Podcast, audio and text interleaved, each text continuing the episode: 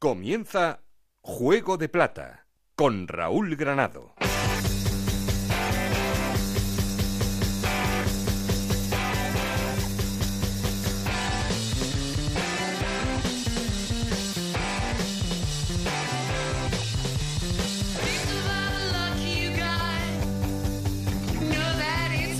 ¿Qué tal? Muy buenas, bienvenidos a Juego de Plata, el podcast de Onda Cero en el que os contamos todo lo que pasa en la Liga 1-2-3.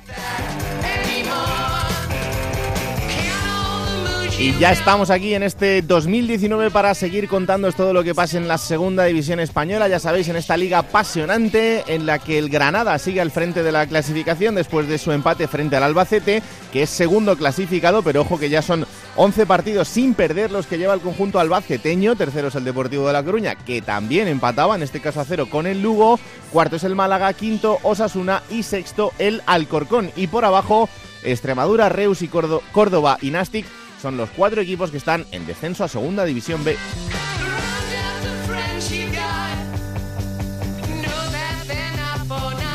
Y ha sido una jornada de sorpresas porque por abajo hay dos equipos que se están revelando en este camino por intentar salir de la zona roja. Primero el Nastic, que es el último clasificado y que le ganaba al Córdoba, un rival directo. Después el Reus, que le ganaba 0-3 al Málaga. Y también hay que incluir aquí al Extremadura, que le ganaba 3-0 al Alcorcón. Y especialmente hay que hablar una semana más de Reus y sus problemas porque la situación sigue siendo muy complicada. Los jugadores es verdad que ya han cobrado. Se ha salvado otro match ball esta semana con dos jugadores que habían denunciado, Querol y Olmo, y a los que finalmente les han pagado, pero siguen los líos entre jugadores y entrenador.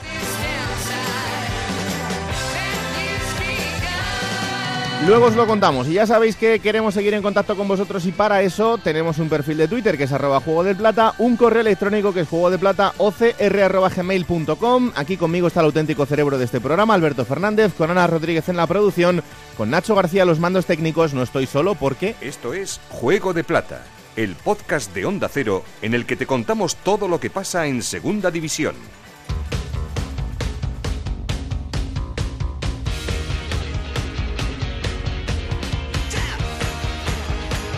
Y como siempre arrancamos poniendo en orden resultados y clasificación, 20 jornadas o lo que es lo mismo, solo falta una para terminar la primera vuelta. Ana Rodríguez, ¿qué tal? Muy buenas. Muy buenas, jornada 20 en la Liga 1-2-3 que comenzaba con el empate a 1 entre Granada y Albacete, 2-1 victoria del Tenerife ante el Elche, 1-2 ganaba el Zaragoza al Sporting de Gijón, 3-0 victoria del Extremadura ante el Alcorcón, 2-0 ganaba el Almería al Mallorca, empate a 0 entre Deportivo y Lugo, 2-1 remontada de Osasuna ante el Cádiz, 1-0 ganaba el Nastic de Tarragona al Córdoba, 0-3 la victoria del Reus ante el Málaga, 2-3 también ganaba el Oviedo ante el Numancia y empate a 0 entre Raya Majada Honda y Las Palmas.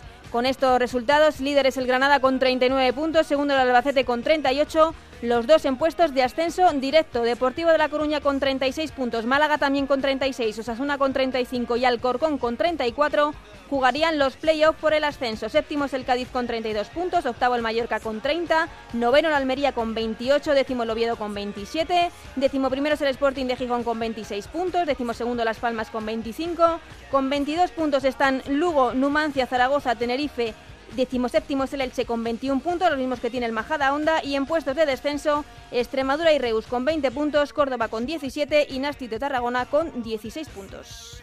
Bueno, feliz año lo primero, ¿eh? Muchísimas gracias, igualmente. No ha podido el año empezar mejor para el Zaragoza, ¿eh? No, acabó bien, ha empezado bien. A ver, eh, a ver que dure, que dure porque... tiene otra pinta. Tiene otra pinta, sí, sí, sí. Todavía cerca del descenso porque solo hay dos puntos de, ventaja. Eh, ha ganado, por la parte baja han ganado casi todos los equipos esta jornada, entonces pues se ha quedado todo se, se ha quedado un poco igual, pero las sensaciones sí que en el equipo son distintas, son otras. A ver, a ver que dure. Que tomar aire. Gracias, a Anita. Ver, gracias.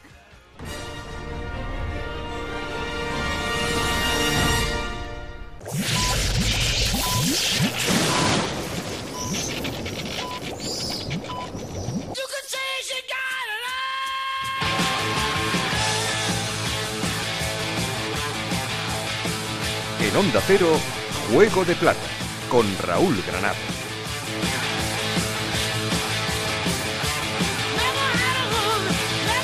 Vamos al laboratorio más famoso de análisis de la segunda división española con nuestro querido Enrique Martín Monreal. Hola Enrique, ¿qué tal? Muy buenas. Hola, muy buenas. Feliz año lo primero, ¿eh?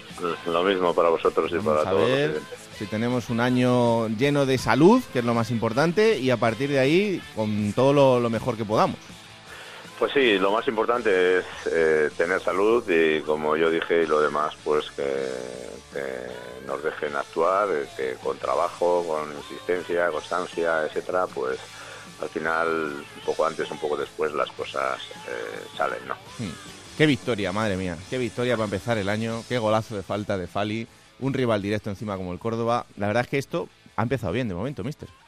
Sí, bueno, realmente nos ha costado más de lo que habíamos previsto, pero creo que llegamos, eh, bueno, eh, empezamos, porque porque ya lo de atrás eh, no queremos ni nombrarlo, sino que Hemos eh, tildado un poco estos seis meses de competición como, como una competición nueva en la que en la que aspiramos a estar con los mejores eh, lo más arriba posible y además pues nada es igual porque el equipo ha variado, ha habido incorporaciones, eh, la gente que estaba ha ido creciendo, entonces eh, todo es diferente y, bueno y afortunadamente pues eh, el inicio pues también ha sido diferente a, donde nos encontrábamos. Victoria, eh, pero sobre todo, como eh, eh, decía Ana, hmm. de, de, su Zaragoza, pues son las sensaciones que te va transmitiendo el equipo que te hacen pues ser optimista y, y, bueno y ilusionarte con, con toda esta segunda vuelta que queda por delante ¿no? claro le has pedido muchas cosas a los Reyes o no Nada, nada, salud, salud, salud y salud. Lo demás eh, ya dije que, que, me dejen actuar, que me dejen trabajar y, y a partir de ahí pues puedes hacer cosas. Si no tienes salud ya vas mm, limitado y por lo tanto no hay ninguna posibilidad. Con lo mm. cual, salud y lo demás pues podríamos decir muchas cosas, pero yo creo que son todo frases hechas y, y lo importante y lo básico es esto, salud. Claro que sí. Oye, que queda toda la segunda vuelta por delante, que anda que no hay cosas por hacer. Sí, sí, sí, no, no, hay mucho, mucho, mucho y bueno, ¿no? Nosotros, eh, otro día hablando con un amigo, pues hablamos de la segunda división, lo larga que se hace, y yo le decía que a nosotros mm, ya hemos cubierto ese cupo de que se nos ha hecho largo, muy largo hasta, hasta final de año, muy largo, y que espero que al final mm, se nos haga corta toda esta segunda vuelta, pues porque seguro que las cosas van a ir de otra manera y espero y deseo y además estoy convencido de que se nos va a hacer se nos va a hacer corta, pero mm. bueno, vamos a ir viendo poco a poco. Eh, lo que sí te veí en la rueda de prensa posterior es eh, bastante directo cuando dijiste, quien quiera marcharse, que ya puede hacerlo, que aquí van a venir otros. Si tengo que subir a gente del filial, pues la subo. Bueno, al final, estos son, son cosas que cuando el mercado está abierto, pues a, lo mejor el futbolista también empieza a desviarse un poco del, del objetivo principal y tú lo que tienes que hacer es centrar a todo el mundo, claro. Claro, eh, mi mensaje antes de que saliera ahí ha sido muy claro también con los futbolistas, pues porque quiero calidad en los entrenamientos. Yo sé que en este mes, que este mes es, es un, mes un poco convulso, pues para gente, sobre todo gente que no juega, eh, los clubes también se mueven, eh, los jugadores, entonces está todo un poco, eh, todo el mundo o bastante gente despistada, ¿no? Y en mi equipo no quiero a nadie despistado, con lo cual eh, bueno, he sido muy claro con los futbolistas, eh, quiero gente implicada al 700% y el que no esté a gusto, el que le sea mucha exigencia, el que, bueno, pues tiene mi permiso total, pero todos y cada uno de los componentes de la plantilla. Luego su tema contractual con el club, pues ya es otra historia, ¿no? Pero a nivel de, de entrenos y todo esto, quiero gente que se dedique al 700% para que los entrenamientos tengan tengan pues pues pues una buena respuesta para para para el partido del domingo no y, y, como sé que bueno pues cada uno tiene su cabeza el que juega menos el que le quiere no sé quién pues eso te despista. Entonces no quiero a ningún despistado y, y el que se despiste pues evidentemente sabe lo que le espera porque mm, lo he comentado. O sea que Tampoco todo el mundo está avisado, no amenazado. ¿eh? Es diferente, está avisado. Es un matiz importante. Efectivamente. Entonces, a partir de ahí, pues bueno, yo entiendo que cada uno tiene que buscar su historia, pero, pero lo que digo, al futbolista cuando se le ficha, se le ficha para se le ficha para, para entrenar y el jugar es una circunstancia que depende del entrenador de turno. Entonces aquí hay, yo creo que mucha gente que se confunde y, y, si no, pues bueno, yo suelo preguntar en mis plantillas a ver si alguien tiene el contrato por, por contrato que tiene que ser alineado eh, desde el inicio en todos los partidos. Mm, por lo tanto, nadie me ha dicho que sí. Por lo tanto, todo el mundo tiene que entrenar y, y, las decisiones son únicamente mías y a partir de ahí tienen que estar dispuestos. Y que para eso el club pues pues ha llegado a un acuerdo, ¿no? A partir de ahí, pues pues es la circunstancia del entrenador de turno, ¿no? En este fútbol moderno que no te extrañe, mister, encontrarte ya dentro de poco con un contrato que ponga eso, que tiene que jugar por decreto, porque aquí ya nos esperamos cualquier cosa, la verdad.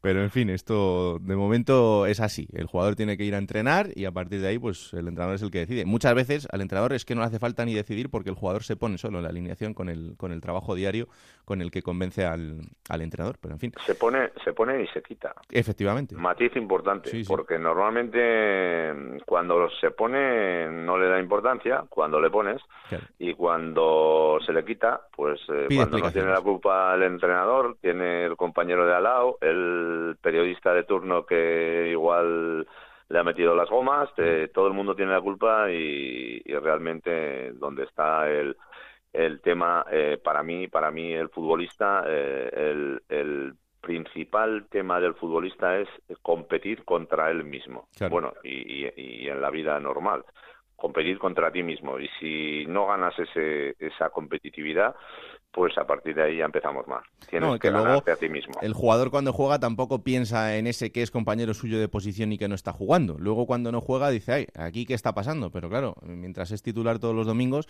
no se acuerda de que hay otro señor que está sentado en el banquillo y que juega en la misma posición que él y que probablemente esté entrenando en algún caso igual o mejor. Pero oye, al final esto son cosas que, que tienen que, convivir y con la que el futbolista tiene que, estar en el, en el día a día. Sí, yo tengo una anécdota ahí que, que me pasó de futbolista cuando ya me estaban quitando al final pues con treinta y pico años, treinta y uno y tal, que ya no era habitual y iba quemado a casa, ¿no? Hmm. Y, yo decía a mi mujer, voy a rajar y tal. Y, y entonces un día muy hábilmente me dice, ¿te puedo hacer una pregunta? Y digo, sí, a ver, estaba yo muy quemado, hmm. y me dice, ¿tú qué crees? ¿Que el entrenador hace el equipo para ganar o para perder? Y digo, hombre, para ganar. Bueno, pues entonces eh, él pone a otro jugador que no eres tú porque cree que, le, que le va a dar más, ¿no? Y quiere ganar el partido. Y digo, pues sí. Entonces se me caía todo. Se me caía todo, claro. Era una, una reflexión muy, muy correcta por su parte que me llevaba a la pura realidad. Efectivamente, el entrenador hace el equipo para ganar. ¿Te equivoca? Pues se equivoca como todo. Pero, pero la disposición del míster es a, a, ganar el partido. Y cuando pone a uno... Lo que pasa es que cuando estás ahí en, en el tema, pues, pues todo parece que va contra ti, en fin, todas estas cosas que, que antes de que les pase a estos chicos, pues nosotros ya las buenas, las malas, las mejores y las peores las hemos vivido. La perspectiva, que a veces es importante Para, para, darse cuenta de lo que va a venir, sobre todo.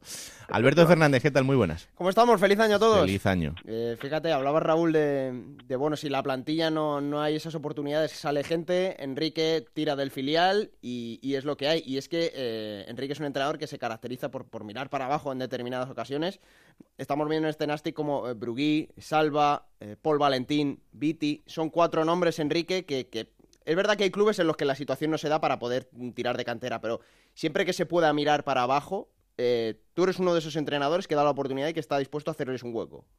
Sí, sí, además yo lo digo siempre en plan broma, en plan risas.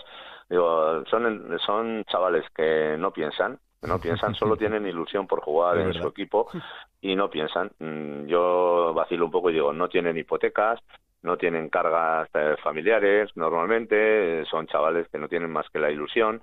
Entonces, eh, cuando le pillan a uno de veterano, que si se ha metido en un tema, que si en otro, y, que si bajamos y tal, estos no piensan, estos no piensan más que en, la oportunidad que tienen de disfrutarla, de sacarla adelante y al final normalmente la sacan. Y, y por eso, bueno, son, son experiencias que uno ha vivido en, todos los equipos y que han salido bien y, aquí en, en, Tarragona pues pues también van adelante. No puedes meter a 12, pero pero ya ves que hay cuatro, cinco, seis chicos que, que están ahí y que poco a poco se van asentando y que para sacarles pues pues el que quiera entrar va a tener que pelear mucho, claro. Y que por qué no vamos a aprovecharles eh, por lo que ponga en su DNI, por su edad o por su, sitio de procedencia. Si es que si son buenos y, están para jugar, pues oye, adelante, adelante. Em, ¿Te ha sorprendido mucho la, victoria del Reus contra el Málaga, mister? Bueno, pues yo creo que sí, como a todos, ¿no? Mm. Eh, parecía, mm, ha sido una, por lo, bueno, por lo que he seguido, una semana bastante convulsa en todos los sentidos, que si se iba a jugar, no se iba a jugar, que si esto, que si el otro. Bueno, yo creo que inconscientemente eso a los jugadores del Málaga les ha hecho mucha pupa, pues porque tú estás ahí esperando y, un día una noticia, otro día otro. Entonces tú entrenas y no entrenas, con inconscientemente no estás eh, lo mismo que cuando viene el Granada o Sasuna o cualquier otro equipo, ¿no? Entonces luego te toca jugar y son profesionales y van a trabajar tanto como los de Osasuna, los del Alcorcón, los del Albacete, me da igual, y al final pues puede pasar lo que lo que pasó. Que parece increíble y que parece muy difícil pues sí pero pero que pero que puede pasar también. Y, y pasó y pasó y cuando pasa pues pues es eh, cuando las barbas de tu vecino veas pelar pues no pon las tuyas a remojar suelen decir me parece que es así. entonces pues pues eh, la categoría dice que que aquí puedes ganar a cualquier equipo en cualquier campo. O mm. sea esto es la realidad pura y dura eh, la última por mi parte, lo hablábamos anoche con, con Xavi Bartolo en, el Transistor, el, el mister del Reus, que, estaba con José Ramón de la Morena. Eh, yo le decía que en situaciones como las que vive el Reus, en otras muchas también, pero que yo creo que eh, ya está bien que los entrenadores no tengáis un cuerpo representativo, igual que los futbolistas tienen su sindicato, los árbitros tienen el suyo, que los entrenadores os organicéis de alguna manera, porque al fin y al cabo ahora todo el mundo, y es normal, todos pensamos en, en los actores principales que son los jugadores, pero detrás hay un entrenador con un cuerpo técnico. Y no hay nadie que esté pensando en vamos a garantizarle el salario a esta gente hasta final de temporada, porque los jugadores sí lo van a tener garantizado, pero em, igual que los trabajadores del club, el cuerpo técnico del, Reus, si el equipo desaparece la semana que viene, que parece lo, más, eh, lo más probable después de que termine la primera vuelta, em, bueno, pues esta gente se va a quedar con una mano delante y otra detrás eh, en, la, en la segunda parte de la temporada. Afortunadamente nos decía el míster que en esta situación sí puede volver a entrenar a otro equipo de la categoría em, durante esta misma temporada, pero más allá de esto, yo creo que no sé, yo tampoco lo veo tan difícil. ¿Por qué no os organizáis y tenéis un cuerpo representativo de los entrenadores? Pues sí, yo creo que esto tiene que llegar porque al final todo el mundo está organizado y, parece que estas cosas en pleno siglo XXI mm, son imposibles de que pasen, ¿no? Pero, pero ya ves que pasan y entonces estás ahí totalmente, estás totalmente abandonado porque, como dices, los jugadores eh, tienen su respaldo por un lado o por otro, cuando no la liga, yo creo que incluso en esta en esta situación al cuerpo técnico pues incluso la propia liga, al margen de que efectivamente tengamos esa carencia eh, a nivel de entrenadores, yo creo que también debe de, responder, ¿no? Porque son profesionales y bueno, y se quedan colgados. Pues yo creo que tampoco eso es justo y alguien tiene que, que repartir justicia y que bien, el gremio de los entrenadores debiéramos de estar más organizados y de acuerdo y, creo que pues bueno pues puede ser un punto de inflexión para que para tomar conciencia y efectivamente mm. para que en un futuro pues estas cosas que parecen imposibles pues pues pueden pasar pueden pasar y, por lo menos para si pasan que todo el mundo pueda pueda cobrar de pues porque está haciendo su trabajo y además fenomenal porque en una situación tan límite y hacerlo como lo están haciendo pues yo creo que, tiene un mérito terrible con lo cual eh, no debiéramos de estar tan desamparados los, los entrenadores, ¿no? Pero es un tema, yo creo que exclusivamente nuestro. Yo le quería preguntar, Enrique, por el que fue para mí el, partido de la jornada, ese primero contra segundo del Granada contra el Albacete, que dejó muchas cosas el partido, pero sobre todo lo futbolístico, Enrique dejó buen nivel por parte de ambos, que es un partido perfectamente representativo de lo que es esta segunda división. Sí, el nivel, eh, ya hemos dicho que hay partidos eh, impresionantes y ese partido, bueno, pues el Granada y el Albacete hicieron un gran partido. Eh, entiendo que amigo Tomeu pues fue definitivamente importantísimo para, para para, para aguantar el, resultado con el trabajo de toda su gente, evidentemente. Y el Granada yo creo que habría, no sé por qué me da, que, que fue uno de los mejores partidos que ha podido realizar durante el año eh, con más opciones quizás que en ningún otro partido, pero con, con que se tropezó con, con la falta de acierto y, sobre todo con, con Tomeu que paró todo lo que le venía por allá, ¿no? Entonces, pero bueno, dice dice mucho en, que esta categoría tiene un nivel muy muy bonito, muy interesante, mm, hay mucha igualdad y, y, bueno, yo creo que es la tónica del año y de aquí al final, pues yo creo que, que lo mejor está por, por venir para todos, ¿no? Que nos dure mucho, claro que sí, porque va a seguir igual de interesante hasta el final. Bueno, este fin de semana vamos a, Elche, así que pendientes de lo que haga el, el Nastic el, fin de semana, intentando ese camino a la, a la, permanencia y sobre todo por seguir apretando esa zona baja que, que está increíble. Mister, un placer como siempre. ¿eh? Muchas gracias, feliz año y que vaya todo bien. Un abrazo enorme. Ahí está Enrique Martín Monreal con el análisis semanal aquí en Juego de Plata y eh, vamos a arrancar con este viaje que hacemos por las ciudades de España de la Segunda División, como siempre, con una llamada líder. El líder en ese partidazo que ahora decía Alberto es el Granada que empataba frente al Albacete. Onda cero en Granada. Pedro Lara, ¿qué tal? Muy buenas. Hola, ¿qué tal? Muy buenas, Raúl. No sé cuál es el balance que se hace, porque sí queda un poco la sensación de que, el, a pesar del empate, el Albacete se fue con mejores sensaciones de ese partido. Sí, efectivamente. Lo que pasa es que, lamentablemente, el gran partido de Granada no sirvió para la victoria de Granada y ha sido una semana que se ha estado hablando más, sobre todo durante el fin de semana, del asunto del tema del racismo, de, del hmm. tema de lo que se quejó Ramisto, ¿no? Una vez finalizado el partido de Reymaná, el jugador del Granada, que tuvo que pasar la noche en el hospital, afortunadamente eh, se dio de alta a la mañana siguiente, bueno, también de la brecha que recibía Román Zulia en su cara, y, y, se ha quedado un poco eclipsado el, el, gran partido que hicieron el Granada y el buen partido que hizo el Albacete, por los dos partidos, los dos equipos hicieron un buen partido de fútbol, un buen fútbol.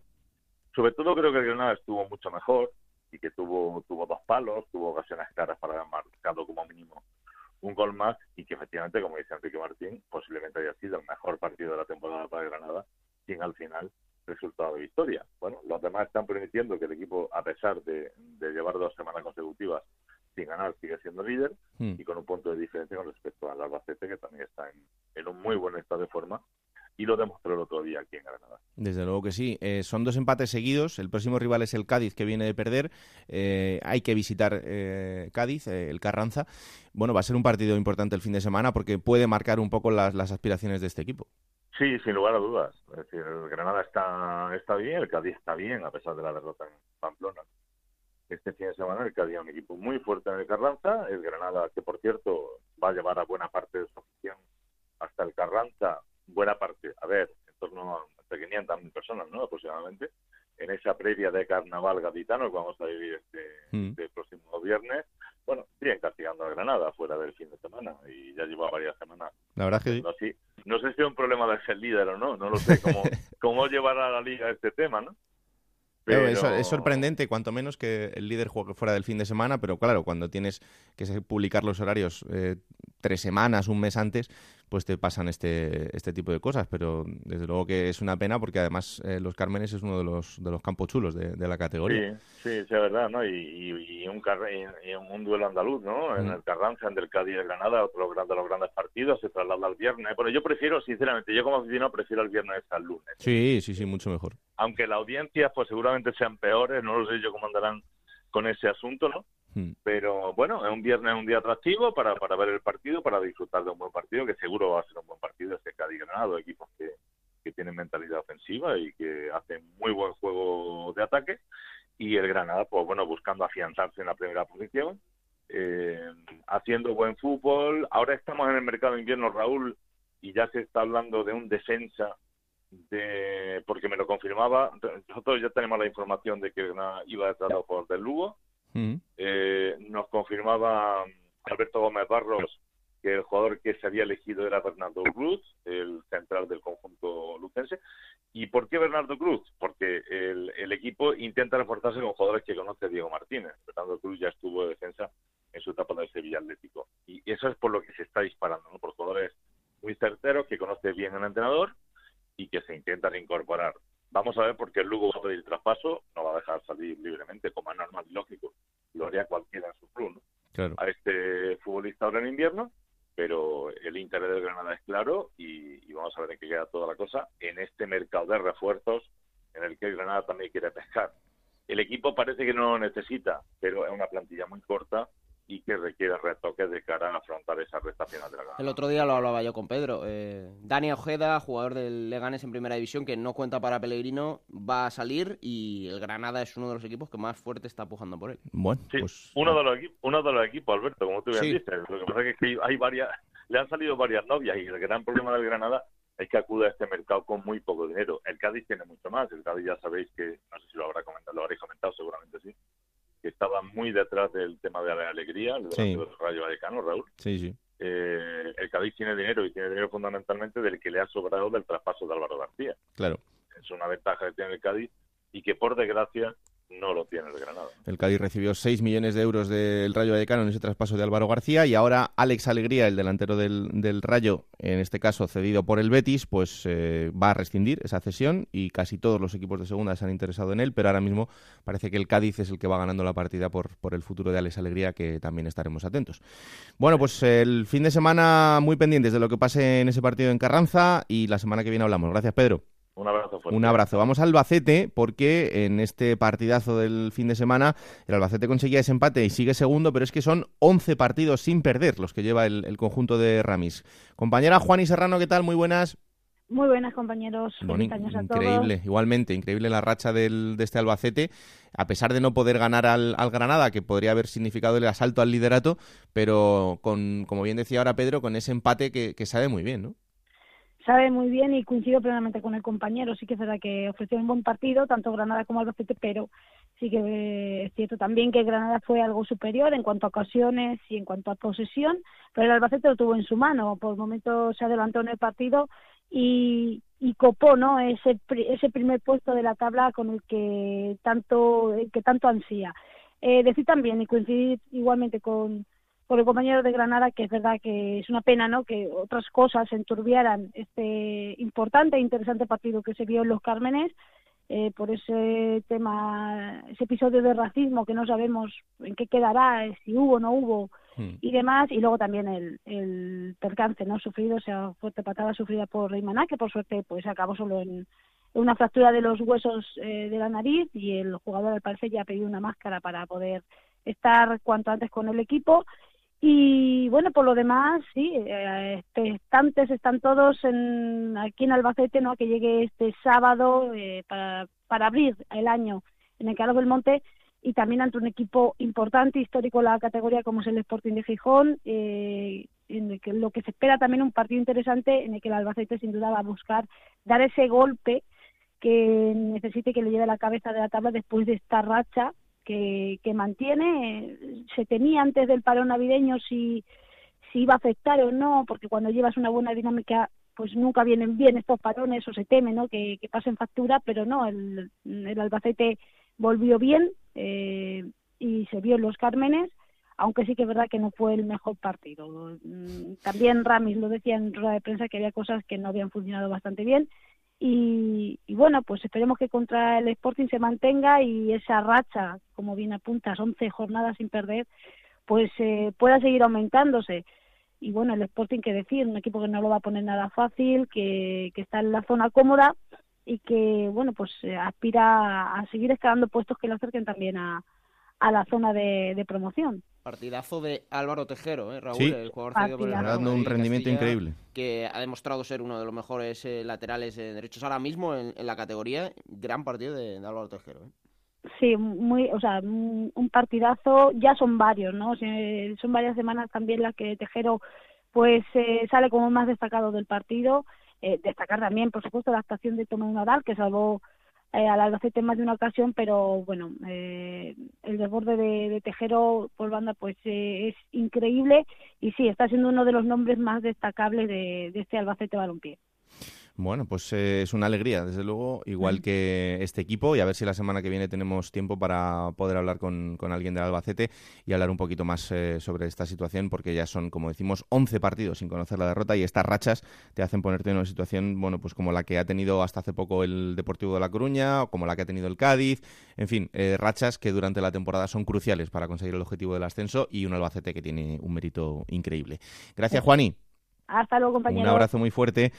Lideresa de Málaga, Isabel Sánchez, ¿qué tal? Muy buenas. Oh, ¡Feliz ¿Qué año! tal? Feliz año. Me vais a tener que ir quitando el puesto, ¿eh? Hombre, te ha empezado el año regular, ¿eh? hay que decirlo, con ese 0-3 que nadie esperaba frente al Reus, lo hablábamos antes con, con Enrique. Ha sido una sorpresa, eh, yo creo que la sorpresa más importante de la jornada, pero más allá de eso, bueno, igual es que les ha pillado un poco con, con la caraja. Desde luego, ¿no? Parece un poco que un exceso de confianza por cómo llegaba el Reus, como nos viene contando Pedro Rodríguez, toda la polémica que hay en torno, en torno a este equipo, pero han demostrado el Reus que son profesionales y que luego hay 90 minutos en juego y que no se puede ir a ganar sin mostrar intensidad y sobre todo sin intentarlo, ¿no? Porque además era un poco un Málaga demasiado plano, no se le vio ninguna opción de poder eh, ni lograr un gol ni lograr algo más de, de ese encuentro. Ahora lo que esto significa que es un varapalo, una cura de humildad, solo un mal día o esto es un serio toque de atención a este Málaga que tiene que ponerse muy en serio si realmente quiere ser uno de los que opten a ascender a, a primera división, ¿no? Porque además lo tenía muy fácil y muy bien porque había resultados que se habían puesto a favor de que con una victoria se pudiera alzar de nuevo a la segunda posición de la tabla, colocarse de nuevo en esos puestos de ascenso directo. Todos los condicionantes se daban, pero hay que jugar, ¿no? Que se podría decir de lo que ocurrió este este domingo. Curioso que además solo había recibido en casa dos goles en contra ¿Es verdad? y en un solo partido le llegan tres. Esa es un poco una muestra de lo, de lo que de la imagen que ofreció el Málaga, ¿no? Mm, Oye, este fin de semana hay que ir a, la Romareda, ese Zaragoza-Málaga, o sea que eh, partido también, yo creo un poco de lo que tú decías, de medir las sensaciones después de un partido como el, como el que hemos vivido en esta jornada, eh, en un campo que no va a ser que no va a ser nada fácil, porque encima el Zaragoza y luego estaremos allí con estas dos victorias consecutivas también eh, parece que sufre un cambio de rumbo importante para ellos, así que partido clave para el Málaga, ¿eh, Isabel? Sí, sobre todo para ver un poco cómo, cómo está el equipo, ¿no? Le hablábamos a Juan Ramón López Muñiz el domingo en la rueda de prensa si ya dejamos de ser un serio candidato al ascenso y, por supuesto, viendo la tabla de la clasificación y a los puntos que se está del primer clasificado del Granada, sería no sería lo lógico ni, pensar que, que se puede caer el Málaga de esas posiciones, ¿no? Pero sí que es cierto que ya no se ve el Málaga que se veía antes, no se ve el equipo con ese desborde que tenía sobre todo por, por las bandas, no se ve con, con jugadores que marcan la diferencia pero que al final no se están viendo, sobre todo porque se llegó muy pocas veces y con muy poco peligro, ¿no? Y es un poco lo que más, lo que más preocupa, la falta de gol que se demostraba que, que no, que no era un Málaga que, que se mostraba sobre todo en casa, sobre todo los partidos que había hecho el Málaga en la Rosaleda. Ahora veremos qué ocurre en la Romareda, como bien dices, el Zaragoza que no lo está pasando nada bien y sobre todo porque al tampoco le estaba yendo bien en los partidos que estaba disputando, eh, disputando fuera de, de la Costa del Sol, ¿no? Sobre la continuidad de Muñiz, que me preguntabais, eh, aquí no se pone en duda ni mucho menos, eh, aquí lo que sigue estando presente es que tiene que ser uno de los baluartes de ese Málaga que ascienda a primera. Quizá para ese encuentro de Zaragoza podría estar ya la que se espera la incorporación que se haga oficial ya en unas horas, está aquí en Málaga desde el pasado sábado. Seleznov coincidió ya con Muñiz siendo segundo entrenador por, y eso es este delantero ucraniano que podría venir a esa falta de gol que estamos mencionando que tiene el Málaga en los últimos encuentros. Bueno, pues eh, os iremos contando cómo está esta situación y el resto del mercado. Ya sabéis que mercado abierto durante todo este mes, así que va a ser también un mes muy movido en, en la segunda división. Iremos repasando poco a poco cómo van quedando las, las plantillas. Gracias Isabel, Otro- un abrazo.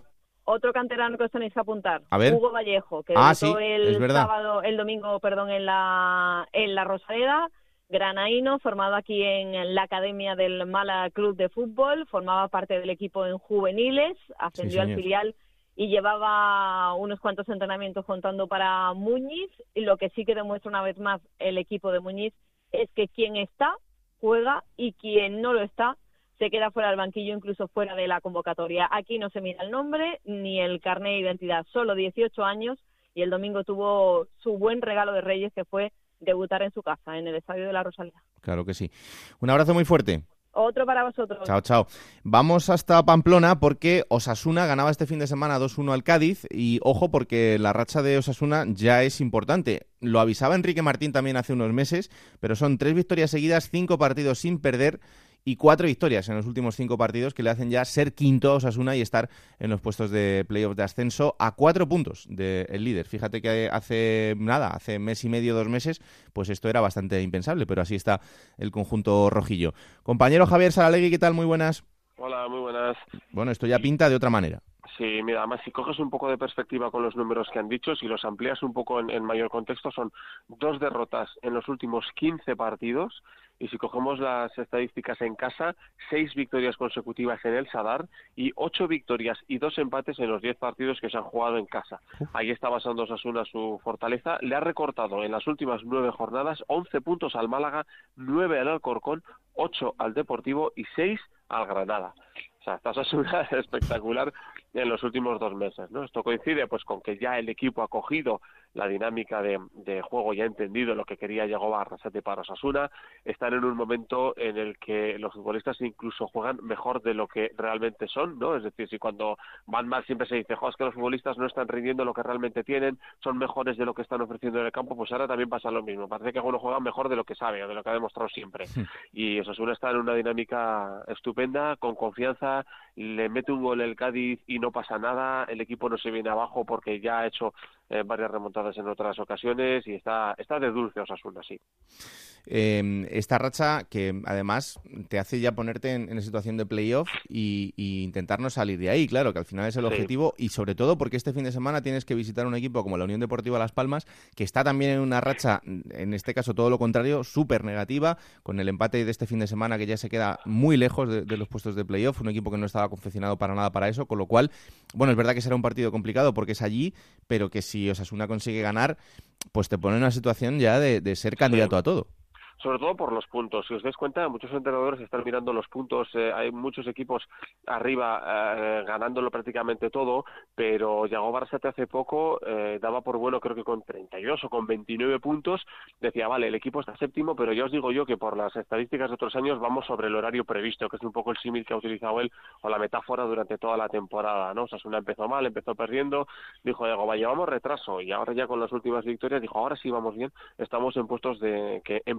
proyecto a final de temporada supone entrar en promoción, ¿no? Efectivamente, están los de arriba empezando un poquito a pinchar, con lo cual los equipos que andan ahora por, por esa zona con 32, 35 puntos van bien, van bien. Luego ya, pues sí, hay que redondear la primera vuelta, que por Osasuna sería importante en Las Palmas, sin ningún tipo de confianza, porque además Osasuna donde está fallando es fuera de casa, en el último desplazamiento ganó al Reus, que ahora se ve que, claro, tiene su, su, hmm. su mérito ganar al Reus, ¿no? Tal y como está últimamente, pero empieza Osasuna también, creo que eh, lleva una derrota en los últimos cinco partidos fuera de casa, o sea que está empezando a mejorar también sus prestaciones fuera y esa va a ser una de las claves. Pero insisto, la confianza y el juego que está desplegando el equipo, hombres como Fran Merida están dando lo mejor de sí mismos ahora. Eh, Rubén García es un hombre que, destaca en esta categoría, junto con los de casa que están a un nivel excelente, pues eso hace que Osasuna esté con mucha confianza, que sigue con problemas de cara a encajar gol, concede ocasiones, pero es una consecuencia del estilo de juego de, de Iago Barrasate, por contra, pues eh, el otro día, pese a perdonar varias muy claras contra el Cádiz, se metieron dos, ¿no? Entonces tiene confianza en que eh, sus hombres de arriba van a ser resolutivos y si no es uno, es otro, van a hacer goles en los partidos. Fíjate, Raúl, que eh, el otro día acabó muy enfadado Álvaro Cervera, el entrenador del Cádiz, después de perder. Dijo que había sido el peor partido en las tres últimas temporadas del Cádiz. Hmm. Hay que decir que este Cádiz viene de hacer dos meses de competición de aplaudir, magníficos. De hecho, muy parecido a lo que estaba comentando Sara Legui con con, Osasuna, ¿no? Eh, Cervera y Arrasate, han encontrado las piezas, han encontrado un engranaje, el sistema para que el equipo sea regular. Luego podrán venir malas rachas o buenas, pero eh, el equipo lo tenía hecho.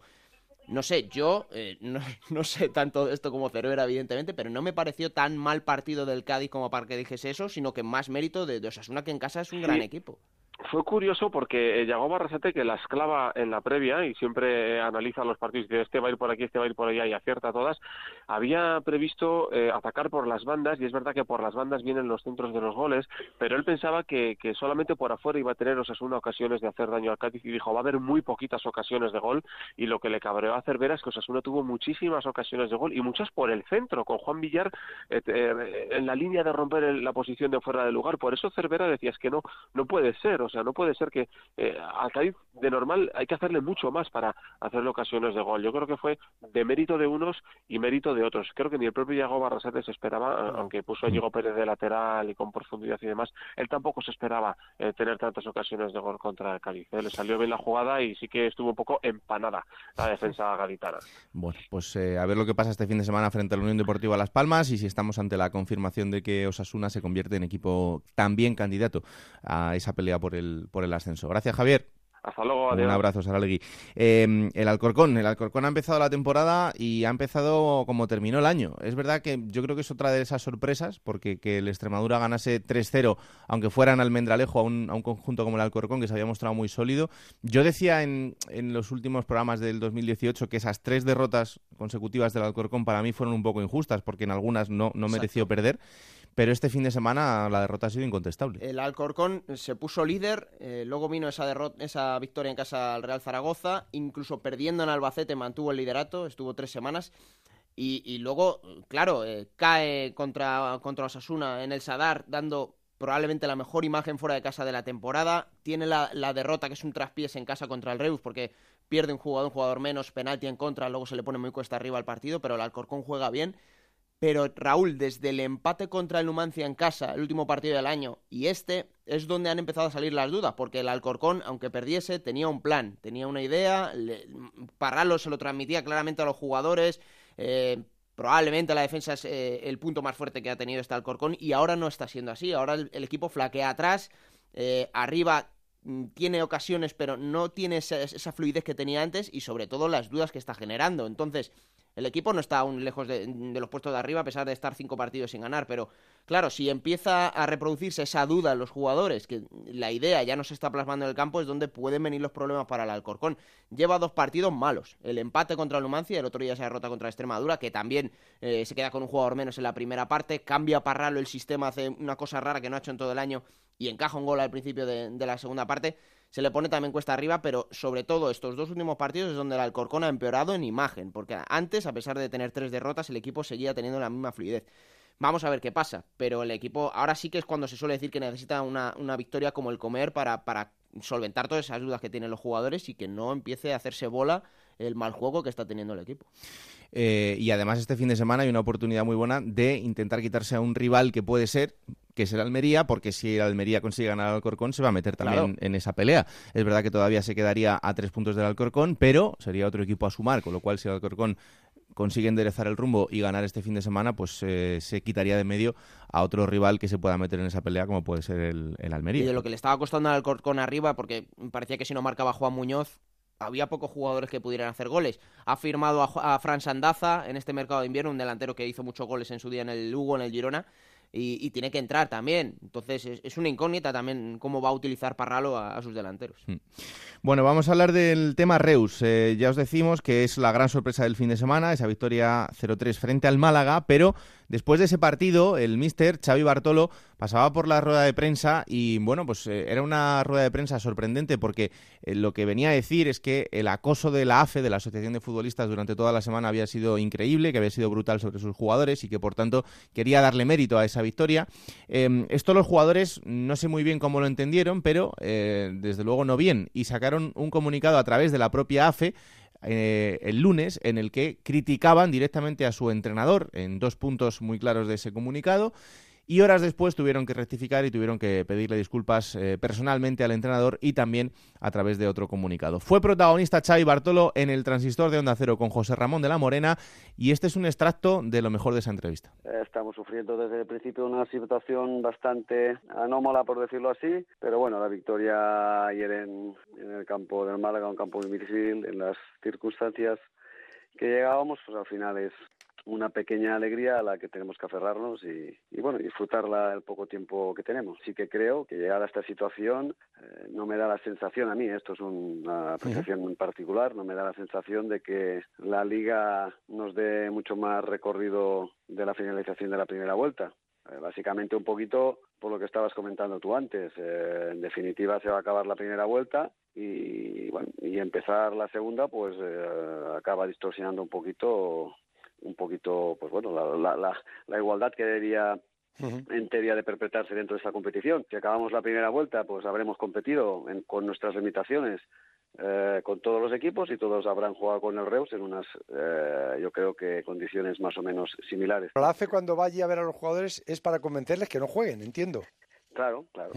Entonces, yo, yo, yo lo único que quería resaltar un poquito para que se hiciera eco es que yo le pido a la AFE que si, que si tiene junto con la Liga la intención de suspender el partido, que a los jugadores se lo, se lo expresen, se lo comuniquen cuando tengan claro que se va a suspender. No que no les vayan a hablar con ellos para expresarles Claro, te, les desmotivan, pues le dicen, no, si esto no se va a jugar, no se va a jugar, no se va a jugar, pues los jugadores dicen, pues si no se va a jugar, ¿qué más me da? Me acuesto a las 4 de la mañana como, no me acuesto. Correcto, correcto. Entonces, como al final el que acaba decidiendo es la Real Federación Española de Fútbol, y yo, por lo menos, tenía bastante claro que si en la jornada 1 de Liga con 13 fichas no se suspendió ningún partido, y en ese transcurso de 18-19 partidos que hemos llegado hasta este de Málaga, nuestro número de fichas ha oscilado desde 13 a 16 y ahora ha vuelto a bajar a 12. Yo no creo que la federación cambie su criterio. Eh, lo que no ha suspendido ahora lo va a suspender. Bueno, entiendo que la Liga incluso la AFE, en un determinado, puedan plantearse la, bueno, la idea de suspenderlo.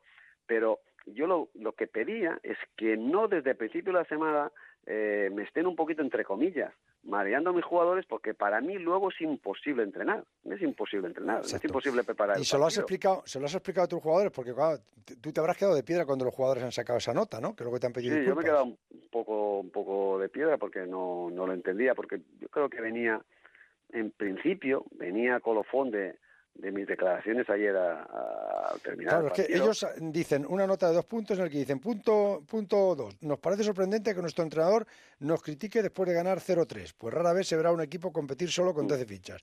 Y luego punto 5 dice, aunque los futbolistas no compartamos decisiones y opiniones de nuestro entrenador, nunca lo hemos manifestado públicamente como él se ha hecho con nosotros. Luego esto lo han quitado.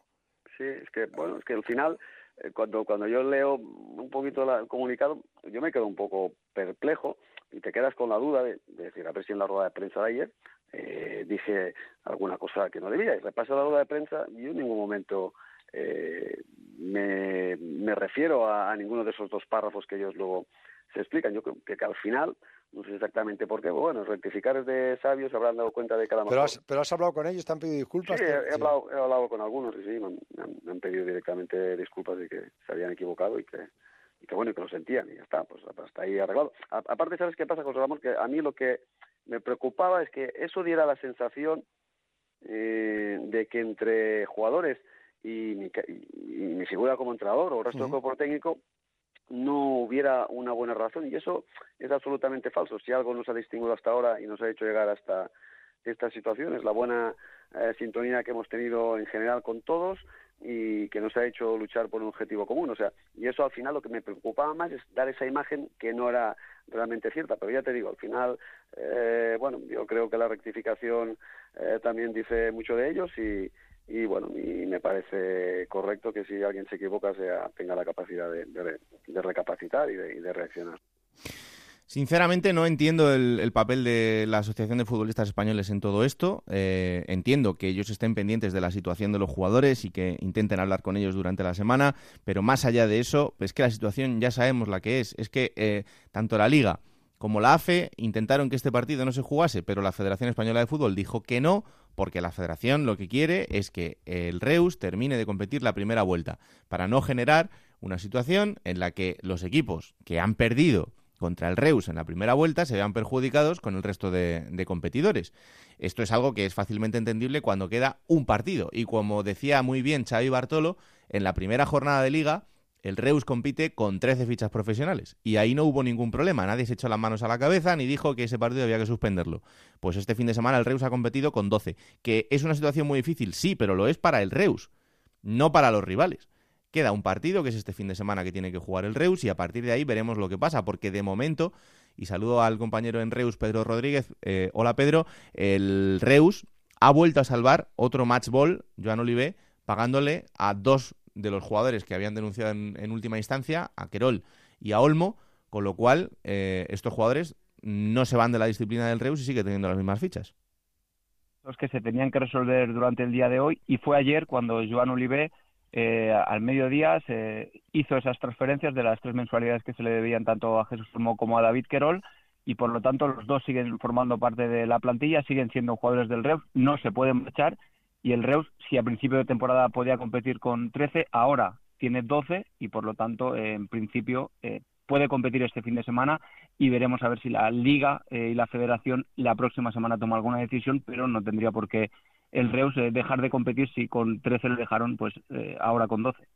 Em, una cosa que decía el, el Mister también en el transistor y que además yo eh, desde la distancia creo que es así, si no dime tú lo contrario, la imagen que se ha ofrecido de ese vestuario durante toda la temporada en situaciones muy difíciles ha sido un vestuario unido, incluso con su cuerpo técnico, y por eso todo este lío del comunicado al final lo que da es eh, sensación de todo lo contrario. Sí, yo creo que en este caso los jugadores se dejaron llevar un poco por la AFE en, ese comunicado, eh, sobre todo con esos dos puntos que luego retiraron. Y sí que es cierto que un poco lo que ha mantenido a flote a nivel deportivo, porque no olvidemos que el Reus está eh, a un punto de la salvación con, todas las dificultades que ha tenido en esta primera vuelta. Y la clave ha sido eh, la, unión que ha habido entre vestuario y cuerpo técnico. Y fue un poco la sorpresa. Ayer lo, dijo Xavi Bartolo, que fue el primer sorprendido de, esta manera de cargar de los jugadores contra el entrenador que, al final yo creo que hicieron bien en rectificar porque mm, básicamente no fueron justos y, yo creo que ha sido uh, uno de, de, los pilares de, del Reus para, para mantenerse vivo hasta ahora. Hmm. Bueno, pues vamos a ver qué pasa este fin de semana frente al Reus, eh, perdón, frente al Numancia en este último partido de la primera vuelta. Vamos a ver si también el último del Reus, pero desde luego la situación sigue siendo muy, muy complicada y sin noticias de Joan Olive, ¿no, Pedro? No, no, de momento, eh, bueno, hizo la rueda de prensa el, día 30 de diciembre, dijo que todavía no tenía solución para, para esa venta del club. Eh, las esperanzas eh, básicamente son mínimas porque lleva prometiendo muchos meses que, que, lo tiene cerrado, que lo tiene cerrado y no, y no ha llegado ninguna noticia definitiva y, y la realidad es que el margen se le acaba, que el propio Xavi Bartolo dijo en la rueda de prensa posterior al partido de Málaga que el margen y el recorrido eran de 7-10 días, por lo tanto parece ser que, que, que, va a ser e-, es el margen que tiene Joan Olivé para intentar cerrar la venta del club en prácticamente una semana. Pues ojalá que llegue esa solución, aunque sinceramente después de tanto tiempo con la misma cantinela, pues eh, cada vez parece menos probable, pero en fin, atentos seguimos a lo que a lo que pase con el trabajo desde Reus de Pedro Rodríguez. Un abrazo, compañero. Un abrazo. Chao. Em, ya sabéis que, como os decíamos, el mercado está abierto y el mercado de fichajes siempre eh, tiene cosas curiosas. Como, por ejemplo, que el hermano de Paul Pogba llegue al Elche. Monserrat Hernández, muy buenas.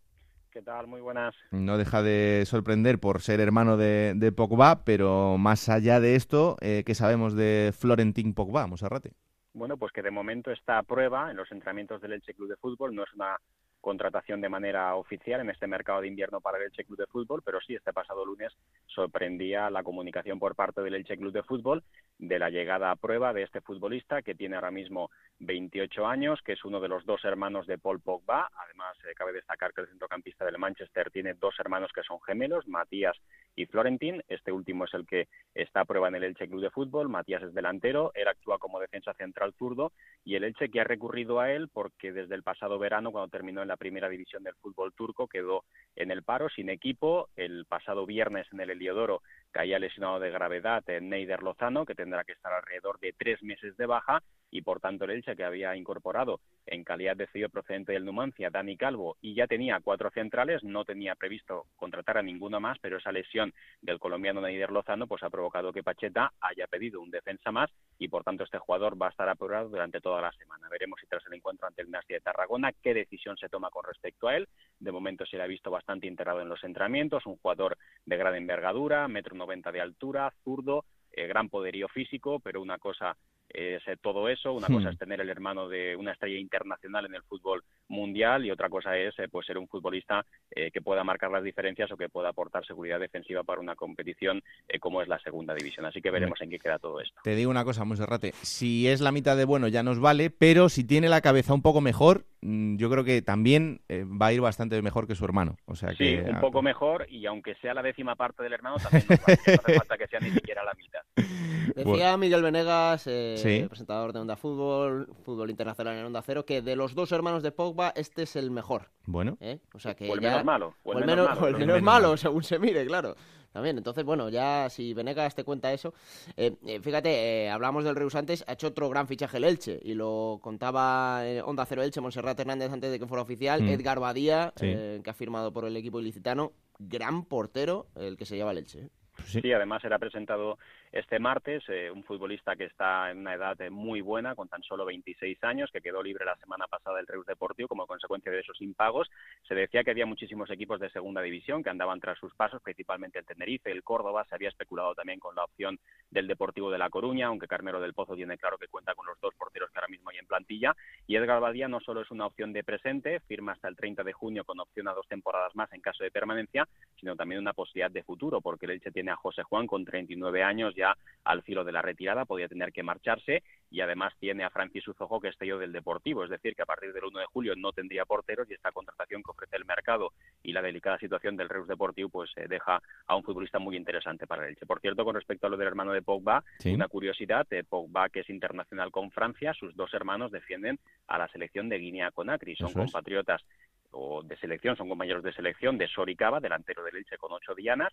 En el caso eh, de Florentín, pues sí es un futbolista más o menos habitual, podría incluso disputar la Copa de África si juega en esta segunda vuelta. Y el delantero Matías, pues como decíais antes, porque es el más flojito de los tres y que parece que ya ni siquiera entra en los planes de Guinea Conakry. Bueno, pues eh, estaremos pendientes de lo que pase con esta semana de prueba de Florentín Pogba y si finalmente se queda en el, en el Elche o no.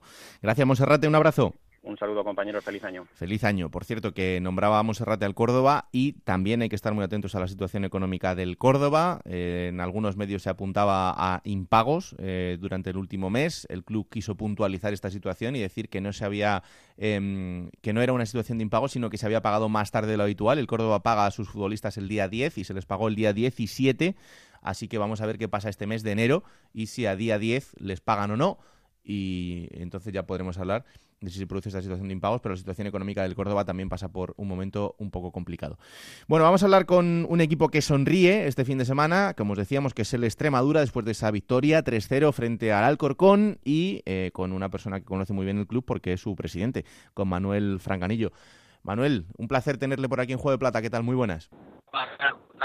Bueno, pues eh, imagino que contento después de una victoria tan abultada, en ese camino por la salvación, aunque no se ha podido salir del, descenso, pero eh, lo que significa, lo que puede significar para el equipo una victoria por 3-0 al Alcorcón, un equipo que está con aspiraciones de, ascenso, pues eh, puede ser muy positivo, ¿no? Bueno, sí, sobre todo lo positivo es empezar el año, ¿no? Después del parón, empezar el año con una victoria en tu casa, con tu gente, un resultado yo creo contundente. La, verdad el equipo estuvo muy bien y bueno, eso te hace albergar esperanza de cara al partido contra el Lugo y a todo lo que depare la, segunda vuelta. Mm.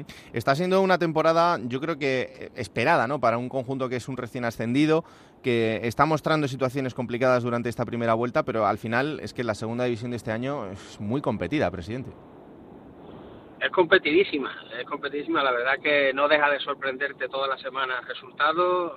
Nada más que hay que ver cómo, cómo estaba aglutinado las zonas tanto de arriba como, como la de abajo, donde abajo estamos implicados eh, más de 10 equipos y, bueno, eso significa de que va a ser muy duro de aquí al final y con, con muchísima lucha, ¿no? Sabíamos que era así, es verdad que empezamos titubeantes la, la, temporada, puesto que los cinco primeros partidos tan solo conseguimos un, un solo punto y, y bueno, al final creo que el equipo ahora mismo ya se ha sentado en lo que es la, la categoría francamente y, bueno ojalá en el mercado invernal pues podamos hacer las dos o tres piezas que nos hacen falta en el equipo que consideramos oportunas para quedar el equipo yo creo o la plantilla lo suficientemente apta como para poder optar a, a mantener la categoría que para nosotros sería todo un éxito. Lo más importante es no descolgarse ¿no? De, esa zona, porque ahora mismo es verdad que hay muchos equipos implicados en, en, esa pelea por la permanencia, incluso equipos que ahora están fuera de los puestos de descenso, pero que están a una distancia todavía muy cercana.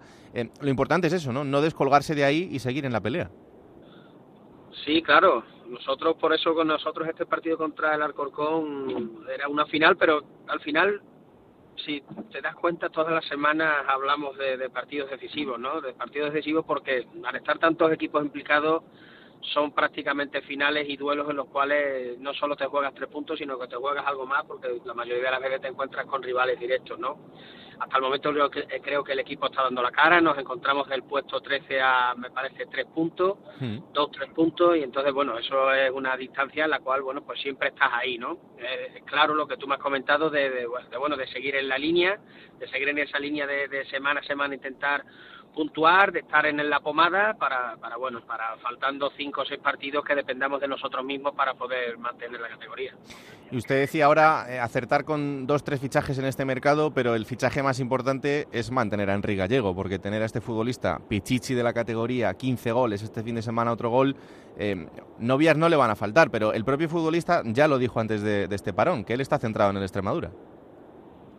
Sí, nosotros la verdad que estamos muy contentos con su labor, evidentemente no podemos decirlo de otra manera, él se encuentra muy a gusto y feliz en Almendalejo, eh, nosotros ciertamente no pensamos en su salida, no barajamos o no se ha bajado por parte del club esa posibilidad, salvo en el caso evidentemente de que de que alguien venga y pague la cláusula de rescisión en la cual el Extremadura y poco tendrá que... Es cierto de que ofertas no le van a faltar, me imagino, porque la verdad que la temporada que está haciendo es extraordinaria.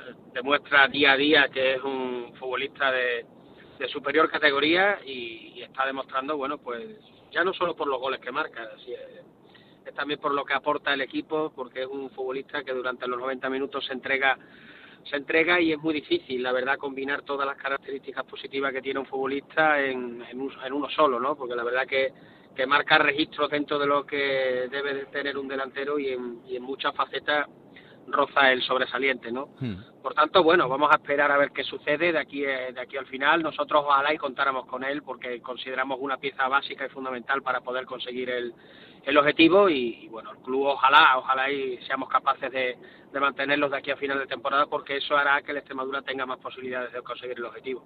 ¿Es cierto que el Huesca se ha puesto en comunicación con ustedes para preguntarles por Enrique Gallego? Bueno, nosotros ciertamente hay muchos equipos que se han puesto en contacto con el Extremadura. Hay muchos equipos que se han puesto en contacto con el Extremadura de la zona alta de Segunda División A y equipos de, Primera División. Eh, el Huesca está dentro de, ese grupo de, equipos que se ha puesto en contacto con nosotros para, bueno, para, ver en qué situación se encontraba Henry, las circunstancias del mismo y, y bueno, pero ya te digo, yo creo que durante esta, estos 15 días nuestro director deportivo va a tener muchísimo trabajo en ese sentido porque la verdad que, que, vamos a tener que tener bastantes reuniones eh, en función de ese tema, ya no solo ese, por supuesto, sino eh, en otras materias para, para apuntalar el equipo en, en, función de bueno lo que ya desde la dirección deportiva y el cuerpo técnico han decidido, ¿no? Hmm desde luego que sí. Em, bueno, aquí estamos dos extremeños, porque yo tengo que decirle que soy de Villanueva de la Serena, pero cada vez que puedo intento hacer el lobby extremeño un poco más grande, así que hoy he invitado a que esté también en esta entrevista al gran Roberto Gómez. Hola Roberto, ¿qué tal? Muy buenas. Bien, Raúl, así me gusta, así me gusta, haciendo patria y además patria con uno de nuestros em, embajadores, mejores embajadores que puede tener Extremadura. Me lo decía el otro día el presidente de la Junta, Guillermo Fernández Vara, como es el Extremadura. Yo he hecho partidos desde el año 74, 75, cuando estaba en, estaba en tercera división en el Francisco de, la Era.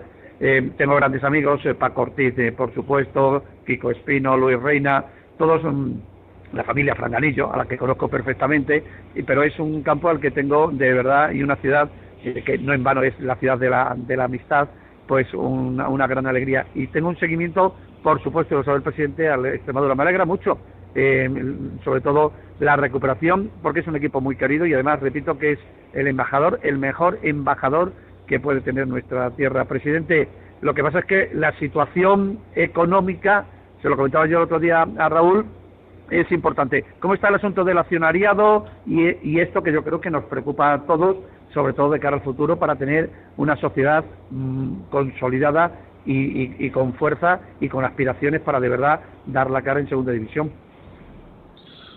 Bueno, la verdad, muchas gracias por lo que has comentado, ¿no? Eh, sé que eres un extremenio de pro, la verdad que ha costado muchísimo y, bien lo sabes tú, ¿no? De, de, algún equipo extremeño a la élite del fútbol nacional. Hemos estado mucho tiempo futbolísticamente hablando en el ostracismo y afortunadamente, bueno, con la dimensión que tiene el fútbol es cierto de que el Extremadura le está dando una cobertura a nuestra región ciertamente importante y ojalá podamos eso perdurarlo bastante en el tiempo, ¿no?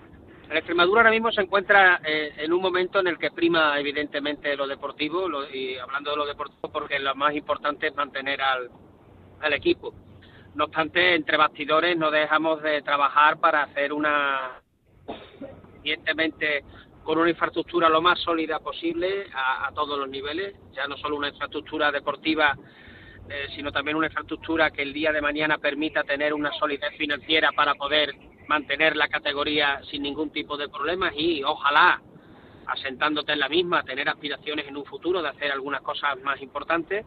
Y en ese sentido, yo creo que el trabajo se está haciendo de una manera con calma, con pausa, con tranquilidad para, para ya te digo, el día de mañana conformar una composición dentro de lo que sería la Sociedad Anónima Deportiva con un accionariado lo suficientemente consolidado y fuerte para poder dar aspiraciones a la Extremadura de poder competir con, con el resto, ¿no?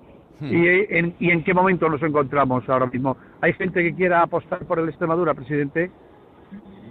Sí, sí hay, sí hay gente que quiera apostar por la Extremadura evidentemente mi persona también está muy muy, muy involucrada en el proyecto, pero claro, eh, esto no es cuestión de una sola persona, eh, es cuestión de, intentar buscar un grupo lo suficientemente sólido y fuerte, todo tener ilusión, fuerza y, estima, ¿no? Para para para poder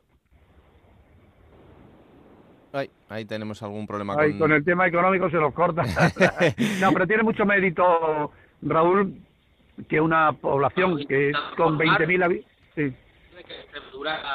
Sí, parece que tenemos algún problema, presidente, con la comunicación. Vamos a ver si podemos eh, recuperarla. Pero, Raúl, es muy importante lo que hace eh, Extremadura. En su momento, una población con poco más de 20.000 habitantes, mm. poco más de 20.000 habitantes en primera división y además dando la cara y además convirtiéndose en un referente a un equipo querido, es, eh, yo creo que, que fue muy muy importante. Entonces aquí en Extremadura viste de azulgrana porque unos emigrantes eh, extremeños a Cataluña volvieron eh, volvieron a Almendralejo y llevaron tela eh, de, del color azulgrana y ese fue el motivo de por el cual el Extremadura pues se vistió de se vistió de, de azulgrana y mm. es un equipo repito muy querido y lo que tú decías de Enrique bueno es el máximo goleador de la división con 15 goles y además yo creo que es en este momento una pieza muy apetecible para cualquier cualquier equipo, aunque me consta que la intención del futbolista, como te decía el presidente, es quedarse en el, en el, en el Extremadura. Extremadura, donde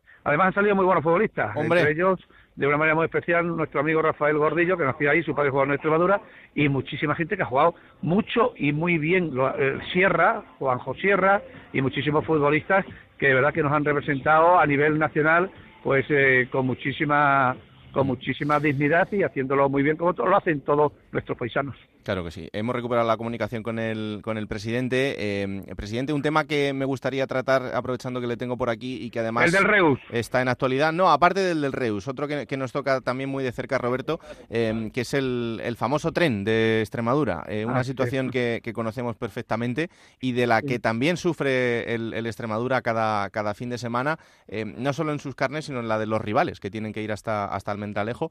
y usted lo decía esta semana en redes sociales, ¿no? Es algo que tenemos que intentar solucionar entre todos. Bueno, yo creo que sería más fácil a los rivales jugar contra un equipo de Chipre que contra el Extremadura, la verdad. Porque, no, no, eh, nos, reímos, nos reímos muchas veces de estas circunstancias, pero yo creo que al final nos damos cuenta de que no podemos ir en una en doble velocidad en el país. Yo creo que Extremadura se merece tener un poco de atención en esa en esa materia Creo que en infraestructuras estamos muy debilitados, sobre todo en las conexiones. ya no solo se trata del tren, creo que también creo no, es así. No disponemos tampoco de un aeropuerto que tenga una cobertura lo suficientemente eh, fiable como para poder tampoco operar con y al final, bueno, pues todo eso va en detrimento de, de muchos factores. Va en detrimento del turismo, va en detrimento de la economía, va en detrimento de inversiones, va en detrimento absolutamente de todo. El fútbol es anecdótico en este sentido y simplemente es una muestra, ¿no? Una muestra de las dificultades que cada, que cada semana tienen que tener los equipos que vienen al Vendalejo a disputar un partido y por supuesto el Extremadura cada 15 días en los desplazamientos que tiene que efectuar, ¿no? En ese sentido yo creo que, que los, políticos eh, en, esa materia ya de un partido de otro, ¿eh? ya no hablamos de... Sí, no, evidentemente. No, no, podemos utilizar en momentos determinados como, como un arma electoral un, el tren, por ejemplo, y en el momento que ya no estamos operando como o mandando, ya el tren no es un problema. Yo creo que esto es un problema de un calado total, y cuando digo total es de, de, interés común, y cuando el interés común prima sobre todo, ahí debe haber una unión en todas las fuerzas políticas para intentar hacer un llamamiento, que es el propio llamamiento que la afición, o sea, que la afición me refiero en este que la, ciudadanía pide, la mm. población pide, ¿no? Entonces, en ese sentido, yo creo que es el momento de, de, de, haber un pacto. El otro día se hablaba que rompía pacto en Extremadura en cuanto al tren y demás yo no creo en este momento de escuchar a la población, de escuchar el verdadero problema que existe y entre todos unirnos para poder eh, hacer ese llamamiento a las personas, o en este caso al gobierno central, que es el que tiene, me imagino, la máxima responsabilidad en esta materia para poder operar y darse cuenta de las circunstancias en las cuales estamos los extremeños, ¿no? Desde luego que sí. Y cuando tenemos un representante internacionalmente conocido como es José Manuel Calderón que alza la voz, pues eh, esperemos que todo sea más fácil. Pero también a veces el fútbol sirve para esto, presidente, porque eh, la fuerza que tiene el fútbol también se puede trasladar a cosas tan importantes como es esta. Un reclamo que tiene una sociedad que vive en muchos casos aislada o a muchísimas horas de puntos que están eh, muy cercanos y que, ya está bien, ¿no? Que Extremadura, en este caso, hay otros sitios que también lo están sufriendo, otras comunidades autónomas, pero en, este caso es algo que que, conocemos y nos toca muy de cerca y por eso también pues queríamos aprovechar esta entrevista para, para darlo a conocer en, toda España y que de una vez por todas podamos llegar a una, a una solución. La última que le hago, eh, esta situación del Reus, eh, con la posible desaparición y todo lo que pueda ocurrir a partir de la semana que viene, claro, el Extremadura también le va a pillar un poco de por medio, porque si este equipo no compite la segunda vuelta será un, eh, un puesto menos, con lo cual descenderían tres equipos, no sé, la verdad es que es un lío importante en el que también les puede pillar algo de por medio. Mira, nosotros estuvimos, porque así fuimos invitados por parte de la Liga a una reunión de todos los clubes de Segunda División A, en el cual se nos expuso por parte de la Liga la situación que estaba. También tuvo derecho a réplica, por supuesto, el REU, argumentando la situación en la cual se estaba, estaba en esos momentos. No sé cómo va a terminar esa situación, evidentemente. Pinta mal, pero bueno, ojalá y por el bien de la competición el REU pueda seguir, la verdad, eh, compitiendo. El otro día demostró un ejercicio de profesionalidad por parte de los jugadores digno de, digno de elogio, con el resultado de 0-3 en, en Málaga, en un partidazo impresionante que se marcaron los chicos. Y bueno, eh, lamentablemente no sabemos, no sabemos, pero lamentablemente por la incertidumbre que puede crear en un momento determinado, ¿no? Hmm. No sabemos ahí eh, cómo pintará la situación, parece que está tornado, que si como todas las semanas sale una noticia distinta, pues tampoco podemos nosotros aventurarnos desde el club, eh, mi persona, de decirte algo, ¿no? Yo simplemente, y ojalá por el bien de la competición, el Reus pueda seguir compitiendo.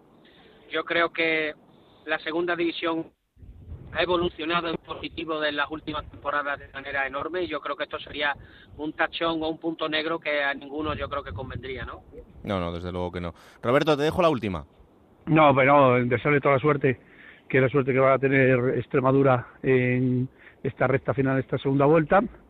Agradecerle y felicitarle el trabajo tan importante que está haciendo por el club. Eh, volver a la división de plata, eh, además el nombre que lleva este programa, en un equipo como el Extremadura yo creo que es importantísimo, yo creo que es importantísimo y desearle toda la suerte, los aciertos, que por suerte es una persona joven que ha sabido coger todo lo positivo y la herencia tan buena que tenía y mejorarla, que es de lo que se trata en el fútbol. Y nada más, Presi, que a ver si la próxima temporada es la temporada de el dar el salto para estar un poquito más arriba, pero vamos a ir despacio como decimos en nuestra tierra, despacino, para consolidar el equipo en esta segunda división, que yo creo que ya es un logro importante. Mucha suerte y de verdad, mi más cordial felicitación. Nada, muchísimas gracias y, nada, encantado de, encantado de haber estado con vosotros. Un abrazo. Gracias, presidente. Un abrazo muy fuerte. Ahí está eh, Manuel Francanillo, el presidente del Extremadura. Eh, Roberto, una ilusión, ¿eh? Tenerte. Eh, no, hombre, hombre, ya sabéis que cuando queráis, lo que pasa que como no me llamáis, pues sí, no, yo. ya sabes que, aquí me tienes tu sitio cuando tú quieras. Bueno, bueno, ya lo sé yo. Venga, un abrazo y enhorabuena por el programa que es magnífico y el que eh, le sigo muchísimo. Un abrazo. Todo lo que tú haces. Hasta Gracias, luego. Roberto. Hasta luego. En Onda Cero, la Liga Juego de Plata Hamel, el primer campeonato oficial de Juego de Plata en Futmundo.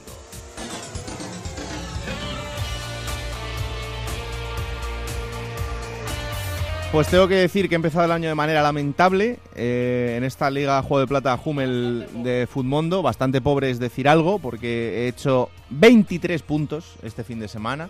Estamos en mínimos históricos. Pero ¿no? hay que decir que, claro, es que Blanco Lechuk me ha hecho un menos 3. Claro. Yo también tengo al Blanco. Suk, yo he hecho 38 puntos, que también estoy en mínimos históricos. Sí. Pero la verdad es que no hemos empezado el año muy bien. No. Sí lo ha empezado muy bien Argala, ¿eh? que ha ganado la jornada en esta Liga Juego de Plata Hummel Futmundo, 86 puntazos. Buah. Eh, escala posiciones, pero hay que decir que en la clasificación general la sorpresa es que David Aranda Veraguas, nuestro viejo amigo que ha ganado dos meses en esta Liga Futmundo, recupera el liderato. Adelanta a Bryce Pino que llevaba dos jornadas líder, 925 puntazos. Y en este 11 ideal de la jornada, Raúl, dos jugadores del Reus, tres del Extremadura, Enrique Gallego, Querol con 15 puntazos, que junto con Fali, Quique Márquez y Rubén García son los eh, máximos puntuadores de esta jornada, con Manolo Reina en la portería, 14 puntazos. Pues seguir jugando ¿eh? y hacerlo un poquito mejor que yo, porque la verdad es que ha sido un fin de semana lamentable. ¿Quién te ha dicho que no puedes jugar a ser entrenador de la Liga 1-2-3? Con Juego de Plata, Futmundo y Hamel tienes la oportunidad. No pierdas más tiempo. Únete a la Liga Juego de Plata Hamel y juega con nosotros. Y ahora momento para coger esa máquina del tiempo que tiene Pablo Llanos para traeros los mejores momentos de los equipos de la segunda división. Esta semana ha elegido el Lugo.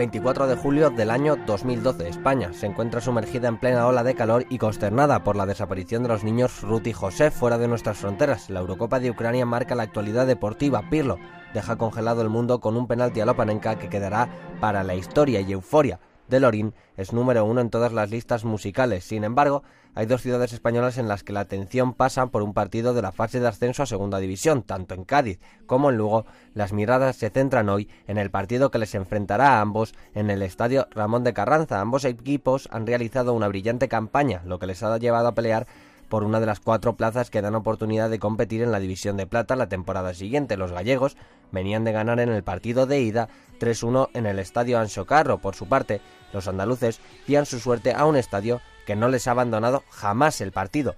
Era un duelo vibrante, el Cádiz se adelantaba en el marcador en el minuto 13, pero el Lugo empataba solo 16 minutos después. Al terminar la primera parte, el marcador era de 1 a 1, nada más pitarse el comienzo de la segunda mitad, el Cádiz haría el 2-1 y 17 minutos después haría el 3 a 1. El partido acabó empate y el mismo resultado se dio en la prórroga, así que todo conducía al fatal desenlace de los penaltis. El Cádiz tiraba primero, después era el turno del Lugo. Ahí va Ferreiro.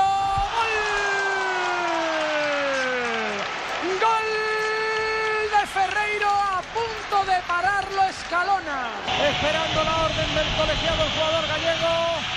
Ahí va con el lanzamiento. ¡Lanza! ¡Gol! Ambos equipos empezaban bien. Ahí va con el lanzamiento Góngora. ¡Gol! Marcó Góngora.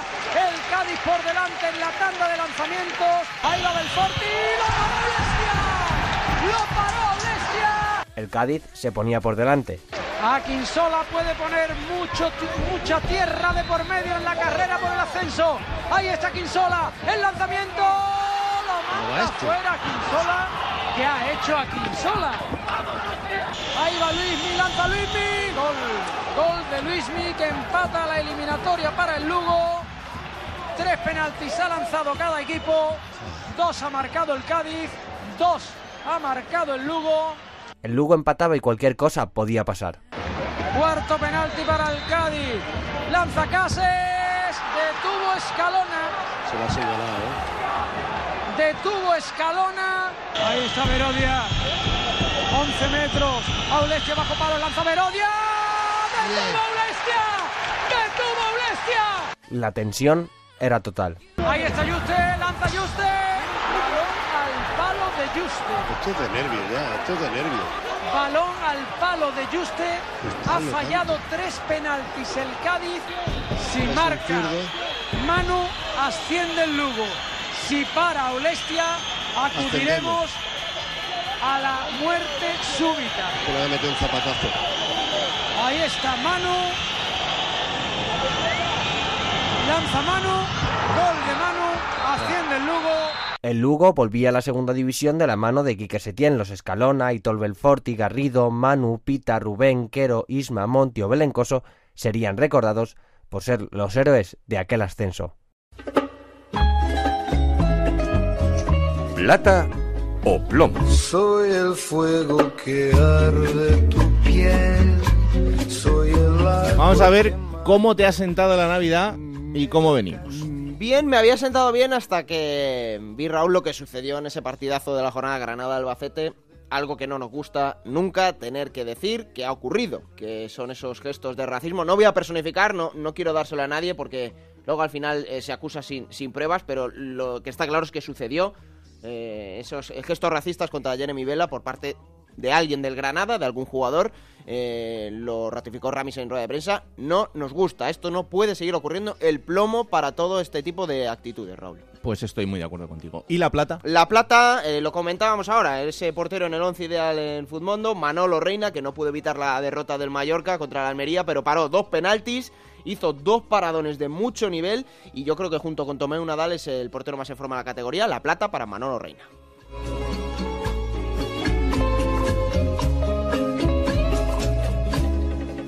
Y ahora, momento para conocer a otro jugador de la manera en la que solo sabe Gonzalo Palafox. Esta semana ha elegido a Nino, el futbolista del Elche.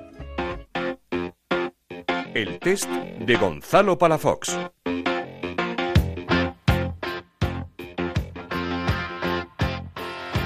Un recuerdo de niño. Jugar con mis amigos. Fútbol, en las pistas, eh, era todo fútbol. Eh, disfrutar, disfrutar en la calle. Creo que a día de hoy, desgraciadamente, eso se ha perdido. Antes era coger un balón y montar un partido en cualquier sitio, ¿no? Un animal con el que te identifiques. No sabría decirte cuál. Yo no sé, no sé. La verdad que me gustan todos los animales. Eh, identificarme con uno, pues no sé, a lo mejor como tengo un perrito, pues me identificaría como eso. De Alessandro me decía Bulldog eh, en su día. Así que bueno, por ahí para los tiros. Un referente futbolístico. Eh, un referente futbolístico. Pues creo que la gente que aporta muchísimo y delantero, sobre todo un delantero. Eh, yo qué sé, Ronaldo, Messi, eh, muchos delanteros, muchos me quedaré con muchos. Eh, de pequeñito siempre era, era butragueño, sí, sí. ¿Tu primera camiseta de fútbol? Mi primera camiseta de fútbol me regalaron una camiseta del español. Era muy pequeñito, no sé por qué. Yo creo que en su momento era, yo qué sé.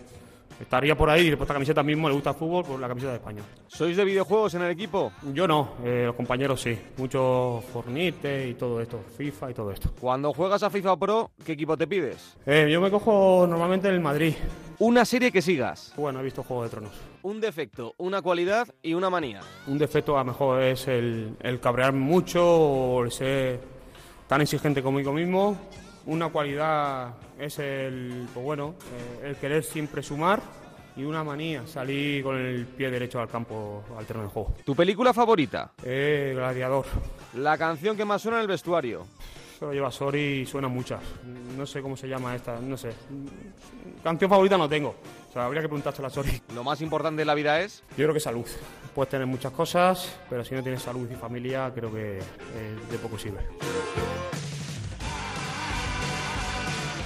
Vamos allá con la próxima jornada que será la 21, lo que es lo mismo la última de la primera vuelta. Y que va a arrancar Raúl el viernes con un partidazo en Carranza, Cádiz, Granada a las 9 de la noche, para el sábado cinco encuentros, a las 4 de la tarde Albacete Real Sporting, Para las 6, dos partidos. El Unión Deportiva Las Palmas Osasuna y el Reus Numancia. A las 8 y media otros dos encuentros más. Real Oviedo Real Tenerife y Mallorca Deportivo de La Coruña. Para el domingo a las 12 del mediodía, Córdoba Rayo Majadahonda. Para las 4 de la tarde, Alcorcón Almería. A las 6, dos encuentros. El Lugo Extremadura y el Real Zaragoza Málaga. Cerrará la, jornada a las 8 en el Martínez Valero, el Elche, Nasti de Tarragona. Bueno, pues eh, hasta aquí este capítulo 17 de Juego de Plata. La semana que viene contamos qué pasa en este capítulo final de la primera vuelta. Serán 21 jornadas y quedará la mitad por delante. Y va a haber que empezar, Raúl, a elegir a los mejores de la primera vuelta. Como todos eh, las temporadas hacemos, el once ideal, mejor jugador, mejor entrenador, en fin, ya vamos a ir contándolo poco a poco. La semana que viene ya vamos a contaros todas las pistas. Sí, la semana que viene daremos todos los candidatos, eh, pondremos las encuestas para que empecéis a votar, haremos también el, nuestro de la redacción, en fin, todas estas cosas que hacemos cuando termina la primera vuelta y tenemos fichaje la semana que viene. Wow. Así que. También fichamos en invierno nosotros. ¿eh? Hombre, hay que fichar, hay que fichar porque no damos abasto. Aquí cada vez hay más trabajo. Entonces nos ha costado porque hay cláusulas que son importantes, pero, pero bueno, yo creo que la semana que viene igual tenemos algún fichaje por aquí y os lo podemos hasta presentar.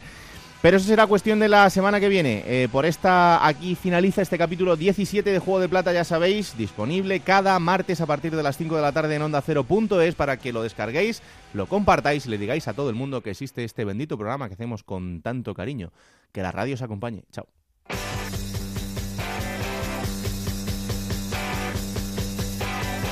Raúl Granado, Alberto Fernández, Ana Rodríguez. Juego de Plata.